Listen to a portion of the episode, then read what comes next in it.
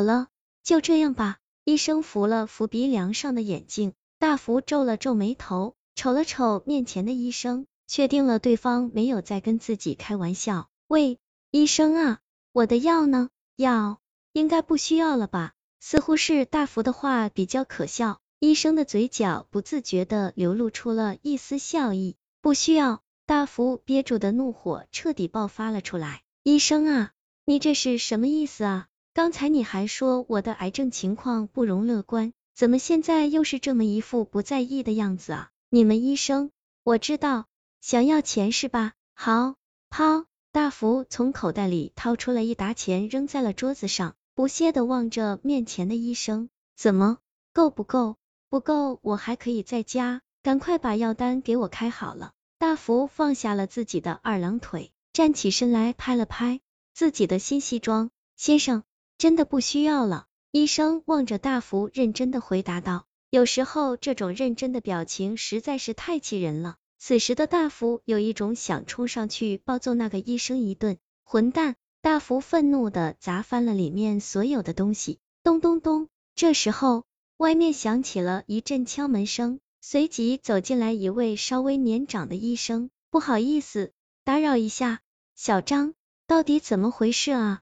大福旁边的那个医生站了起来，主任，这位先生非要我们这里开药给他，可是你也知道，我们医院里面根本就没有药。够了，小张，你忙你的吧。那位主任医生严肃道，先生，您跟我来吧。随即对大福说道。大福乖乖的跟在了那个医生的后面，来到了一个办公室。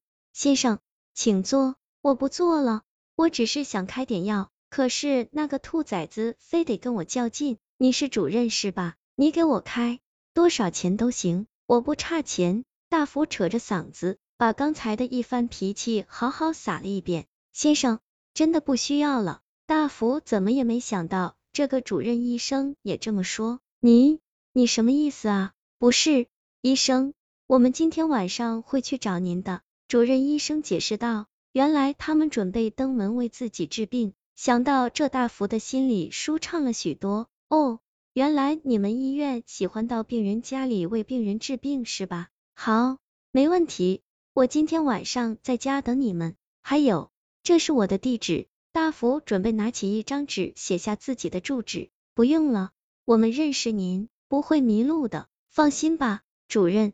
医生和蔼道。大福没想到自己有这么大的知名度，随即一乐。好，好，好。大福满意的走出了办公室，身后的那个主任医生望着大福的背影，笑了笑道：“放心吧，我们会去找你的。”老公，怎么样了？医生怎么说啊？有没有给你开药啊？一回到家，老婆阿妹急忙凑过来问道。大福得意的哼着小曲：“不用了，真的不用了。”哈哈，老婆阿妹被弄得满头雾水。老老公，什么意思啊？该不会是老婆？你放心吧，医院的医生说今晚会来我家亲自为我治病的，你就放心吧。大福还沉浸在刚才的得意之中，时间一分一秒的过去了，老婆阿梅早已疲惫的睡在了沙发上，大福的眼皮也一直在打架。已经是晚上的十一点了，可是说好的那个主任医生并没有来，此时大福气得一塌糊涂。心想明天一定要去那个医院评理。午夜时分，也不知是几点了，房间里突然涌进阵阵阴风，床上的大福和老婆阿妹睡得正香。大福，大福，传来一阵呼喊的声音。大福被惊醒了，揉着惺忪的睡眼，望着眼前的黑影。你，你们是谁啊？黑影听大福这么说，又走近了一些。大福，你不记得了？是我啊。我们不是说过了吗？晚上我会来找你的。此时大福顿时清醒许多，只见面前的正是白天的那个主任医生，旁边的就是白天那个恼人的年轻医生，他们都穿着黑色的衣服。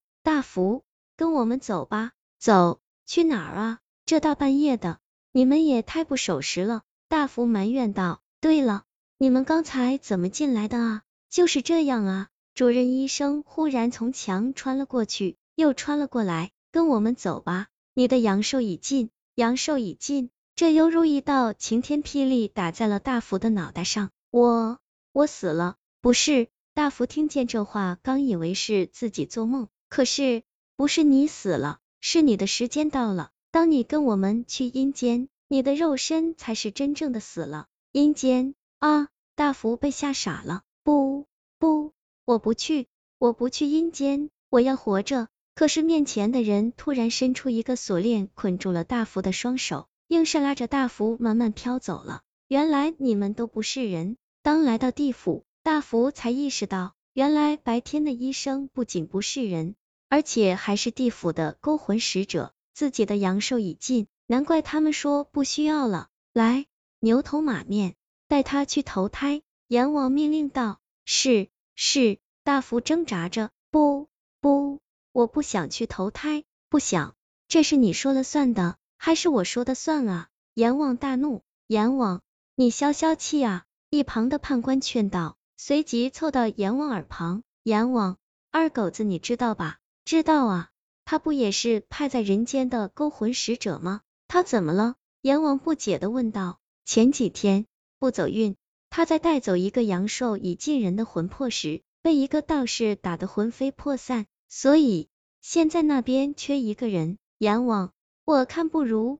好了好了，我自有分寸。阎王咳嗽了一下，既然你不想投胎。我成全你，就让你在地府当勾魂使者吧。听到不用投胎，大福顿时大喜，谢谢谢阎王，我有的是钱，我会给你烧钱的。嗯，阎王大喝一声，大福吓得不不好意思，我说错了，该掌嘴掌嘴。大福拍着自己的嘴巴笑道：医生，我怎么样了啊？你啊，不需要了，不需要了。大福一本正经道。什么不需要啊？医生，我不懂，你放心，我晚上会去你家找你的。哦，是这样的啊，医生，你太好了，太谢谢你了，医生。大福望着那个离去的背影，严肃道：“我会去找你的，我会去找你的。”